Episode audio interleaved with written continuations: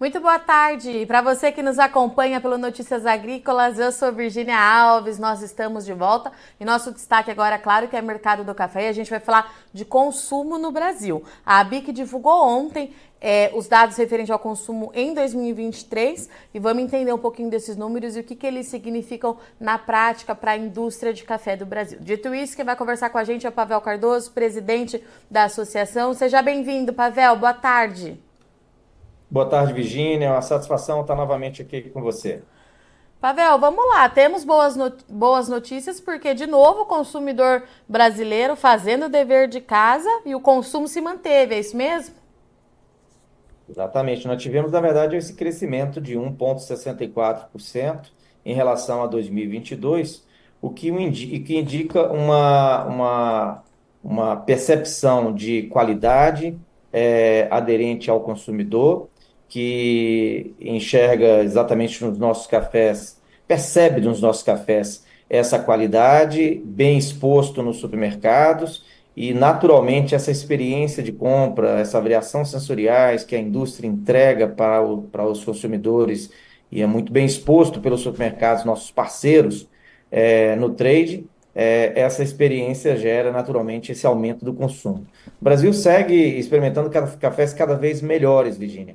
E esse é o sentimento da indústria nesse novo ambiente regulamentado, é, de seguir subindo a regra da qualidade, ofertando cafés cada vez melhores. E Pavel, quando a gente fala é, em volume, em números de sacas, quanto que isso representa por ano? O número de 2023, nós fechamos com esse aumento de 1,64%, 21,7 milhões de sacas. Esse, esse é um número expressivo e que alcança no consumo per capita um dado mais interessante ainda, um aumento de 7,47%, é, alcançando 5,2 quilos é, de café torrado e moído per capita e 6,2 6,2 ou 6,4 é, é, no café verde. É, notemos aqui, Virginia, que essa expressividade no aumento do consumo per capita se deve ao número mais conservador do aumento populacional do IBGE. Então, quando se faz a conta do aumento do café contra a população de 2023 e 2022, é, aparece esse aumento bastante interessante no consumo per capita, o que é uma vitória para o Brasil, que alcançado esses 5,2 quilos por habitante no torrado e 6,4 no é, verde, nós temos aí um número bem acima do nosso principal é, competidor no consumo, que são os Estados Unidos, é o maior consumidor do, do planeta, são os Estados Unidos, cujo consumo per capita é 4,9 quilos por habitante. Então, é, é uma vitória muito satisfatória para toda a nossa indústria comemorar esses números.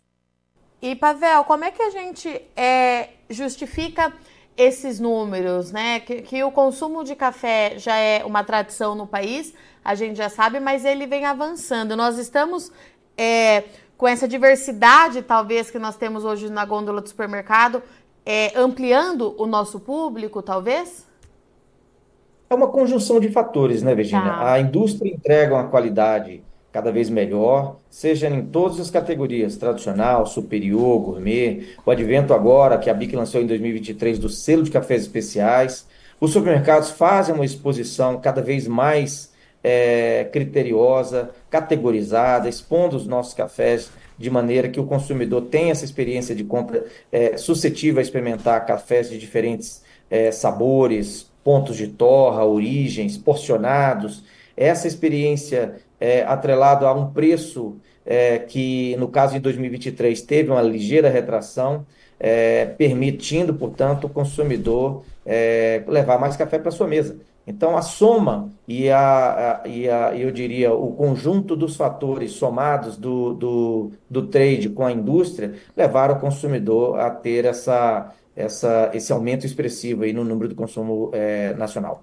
Essa questão é da variação no preço é, na gôndola, Pavel. É interessante a gente mencionar, porque por um longo período a gente falou é, do cenário de aperto na oferta principalmente e que a gente viu os preços subindo né, para o consumidor final. Pelo que você está me dizendo, a gente teve uma pequena correção, é isso? Exatamente. A gente pode voltar aqui a 2021, Sim. quando daquela fatídica geada ali em julho de 21 é, quando nós tivemos nos 12 meses seguintes um aumento de mais de 130%, e a indústria conseguiu repassar ali em 21 é, não mais do que 51%. A reboque desse aumento em 2022, a indústria ainda conseguiu repassar outros 35%, e a matéria também, a matéria-prima seguiu é, com novos aumentos, nada tão expressivo em 22.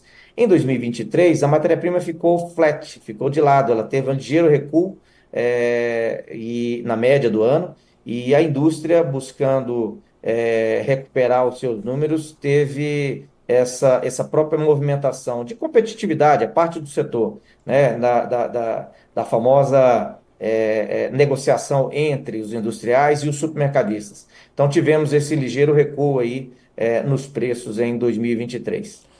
E para a indústria, é, Pavel, como é que foi lidar com o ano de 2023, né? Porque a gente viu uma variação bem significativa é, nos preços de café e a gente sabe que acaba impactando toda a cadeia. E eu queria entender, é, principalmente também, se a gente já teve mais oferta, né? Já que a safra de 23 foi um pouco melhor do que a de 2022.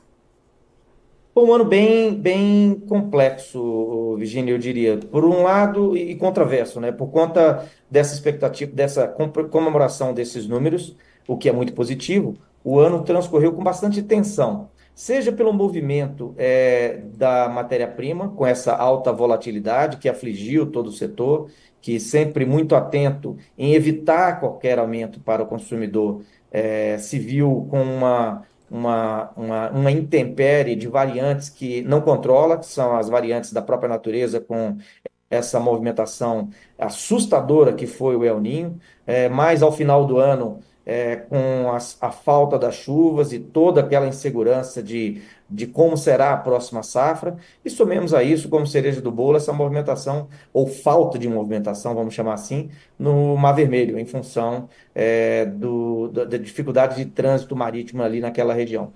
Somemos a isso, o ano for, transcorreu, eu diria, como lado positivo, com a, a transição do momento de autorregulamentação que vivíamos até 2022, quando a BIC e o setor não era regulamentado, e passou a ser regulamentado pelo Ministério é, da Agricultura com a portaria 570, que entrou em vigor em início de janeiro. Essa transição ela foi observada com bastante atenção pela BIC, que reforça aqui, teve papel fundamental na composição, no lastreio da, da estrutura da portaria 570, mas os nossos industriais, muito embora atentos, seguiram é, muito bem ao longo do ano nesse ambiente já regulamentado pelo mapa. Então, fazendo uma composição de todos os fatores, foi um ano desafiador, mas comemoramos com esses dados vitoriosos do aumento do consumo. É, e Pavel, o 2023 foi o ano que vocês acompanharam também é, o primeiro ano da portaria valendo, né, para a indústria, da nova Sim. lei. Como é que foi? Sim, exatamente isso que eu, eu estava é, contextualizando, é um ano que, por conta exatamente da portaria no ambiente regulamentado, trouxe muita atenção para a entidade e para os associados. Uh, destaquemos aqui que a portaria, muito embora tenha entrado em vigor em janeiro, Virginia, o critério essencial que passou a ser cobrado pelo Ministério da Cultura com o advento da portaria é, foi tão somente a questão da pureza. Todo o protocolo de se inscrever no, no ambiente do, da, do DIPOV, ter o número do CGC, as indústrias, né? É, nos aproximamos muito do varejo com eventos conjugados, buscando levar a informação da corresponsabilidade da, dessa portaria para os nossos é, parceiros supermercadistas e, e, e transcorremos, portanto, o ano com bastante tranquilidade. A indústria nacional vem sendo preparada há três décadas com todos esses programas de autorregulamentação da ABIC, os nossos programas de certificação, que foram convergidos num único programa de certificação por conta exatamente da portaria. Em 2024, agora, teremos um, outros, outros dois fatos importantes, quando, a partir de julho, a portaria passa a cobrar a sensorial de 4,5, a, a sensorial mínima de 4,5 e a rotulagem, quando as indústrias terão que colocar nos seus rótulos a, a predominância é, de arábica ou robusta, arábica ou conilon, ou se 100% arábica, 100% robusta. Esse é, esse é mais um momento de acompanhamento que a BIC faz em seus associados, e com essa comunicação é, direta seja com os nossos industriais, seja com os nossos parceiros supermercadistas a, através da Abras, levar essa, essa segurança do cumprimento da portaria por parte da, da indústria e dos supermercados para que o consumidor tenha essa, essa, essa percepção dos benefícios que trouxe, que trará naturalmente a portaria para, para a sua melhor escolha do tipo de café que ela leva para a sua mesa. Pavel, e para 2024, como é que é, tá a agenda da ABIC, né? Como é que vocês vão atuar e o que, que a gente vai acompanhar vocês fazendo aí? Primeiramente, essa questão da, da portaria, né? A gente segue muito atento por conta dessas duas alterações aí. Minto. Com essa, o advento de dois outros itens da portaria que foi publicada no passado, que novamente é, é a, a, a sensorial mínima de 4,5 e a rotulagem e a conferir o tamanho da safra, né, Virginia? A gente segue aí muito atento com essa, esse efeito residual do El Ninho que acometeu e assustou toda a lavoura, não só de café, mas de todas as outras Sim. culturas ao longo de 2023 e tenhamos aí um ano, esperemos, né, que, que tenhamos aí um ano mais tranquilo com essas variáveis climáticas que aflige todo o setor é, de maneira bastante intensa já que a matéria-prima tem uma composição importante na formatação do preço do industrial. Muito bom. Pavel, gostaria de te agradecer mais uma vez pela parceria, pela disponibilidade. É, que em 2024 você volte muitas vezes aqui para a gente continuar acompanhando todas as ações da BIC. Muito obrigada mais uma vez, um abraço para você e para todo o time e a gente continua se falando. Bom final de semana. Obrigado, Virginia. A satisfação é toda nossa. Agradecemos a oportunidade de estar mais uma vez aqui e estaremos, sim, sempre à disposição, tão logo você nos chamar aqui. Um abraço, bom final de semana a todos.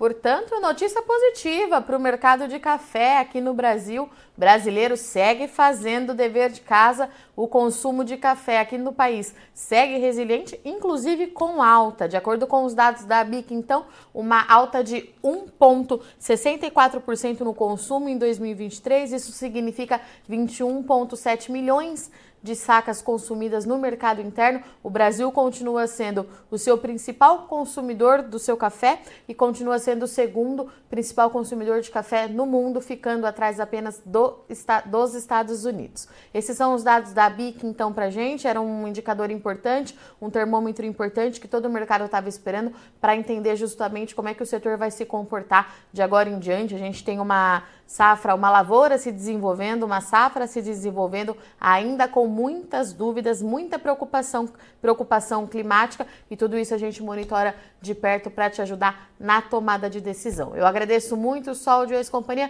mas não sai daí que já já a gente está de volta. Hoje tem café em prosa, é rapidinho.